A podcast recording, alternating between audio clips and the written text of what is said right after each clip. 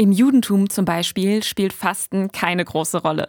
Aber es gibt mehrere Fastentage im Jahr.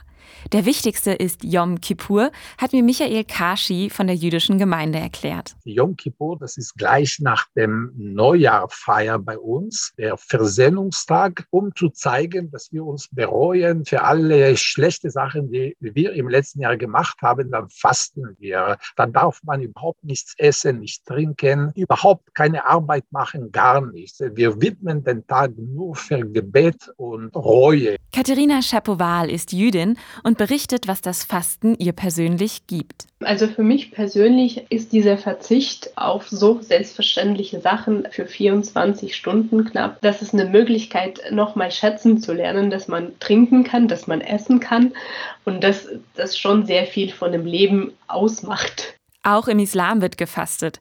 Ramadan heißt hier der Fastenmonat.